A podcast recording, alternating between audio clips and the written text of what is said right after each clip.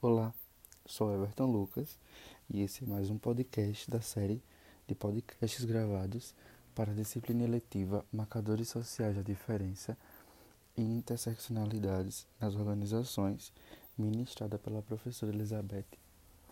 Bom, nesse podcast vou falar um pouco sobre o lugar de fala. O meu lugar de fala é de homem branco, hétero e que está em uma posição privilegiada da sociedade é, como a gente vê em diversos índices e em diversos marcadores. É, o meu lugar de fala, ele interfere nas organizações muitas vezes de algumas formas negativas, pelo fato de que sempre, né, durante toda, toda a, a, a cultura do Brasil, todo o crescimento né, do Brasil, todo o, o desde o surgimento, né, desde a colonização do Brasil, o homem branco sempre é aquele que obtém né, a fala. Né? É sempre aquele que a voz não foi calada, né, que a voz não é calada, que sempre quando o homem branco fala, as pessoas escutam, né, ou a maioria delas. Enquanto pessoas negras, por exemplo, é, têm as suas vozes caladas. Então, muitas vezes, né, para aquelas pessoas que não conhecem, é, utilizam do seu privilégio branco para atingirem muitas coisas, né, muitos objetivos, é, e acabam esquecendo daquelas pessoas que não têm esse privilégio e não têm o seu lugar de fala tão expressamente, né, não podem se expressar, não podem falar. Então, o lugar de fala do homem branco ele deve ser utilizado para dar vozes a essas pessoas né, não tomando, tendo muito cuidado em não tomando o lugar de fala delas, que é um lugar muito importante, porque é, pessoas negras elas vão ter mais propriedades para falar sobre assuntos que já passaram, né, sobre preconceitos, sobre problemas que já vivenciaram, seja em organizações ou na vida pessoal.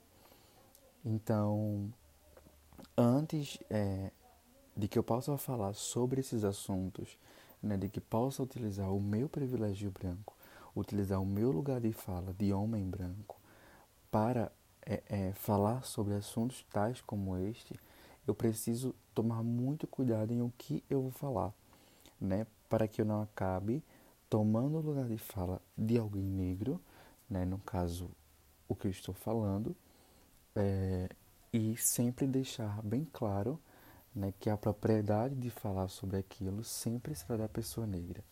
Né? Eu posso utilizar do meu privilégio branco para fazer com que essas vozes sejam ouvidas.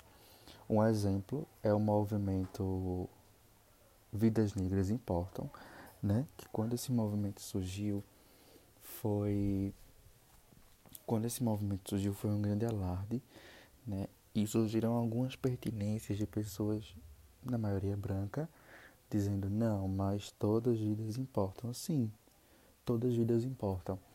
Mas o movimento Vidas Negras Importam não é que se diz que só as vidas negras importam, mas que naquele momento, né, que na atualidade nós temos uma morte muito grande de pessoas negras, né, morte simplesmente pelo tipo, pela sua cor de pele.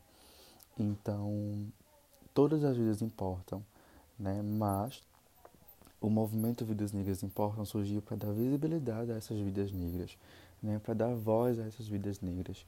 Então, com, qual foi a forma de utilizar o meu privilégio branco para que essas vozes fossem ouvidas, né, para que o movimento Vidas Negras Importam fosse é, colocado na prática e fosse exercido.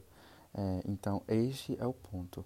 Né, como, por exemplo, artistas como Carlinhos Maia, Felipe Neto, Paulo Gustavo, utilizaram dos, das suas redes sociais que tem um grande, um grande, uma grande interação, né, para que pessoas negras, né, personalidades negras, pudessem falar, né, pudessem passar uma semana nos seus stories ou um dia falando sobre a importância, né, é, é, das vidas negras, né, das vidas negras que estavam sendo perdidas, né, que estavam sendo assassinadas em grande massa, né, tanto em países com democracias que são tradicionais como os Estados Unidos, mas também no Brasil, né, como a morte de tantas pessoas que aconteceu em 2020 simplesmente pela cor da sua pele.